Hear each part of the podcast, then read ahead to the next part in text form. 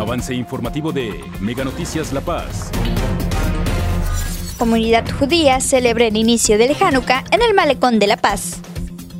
Lo mejor para la envoltura de regalos es reciclar. Intoxicación por alcohol y accidentes vehiculares son las principales emergencias durante esta temporada.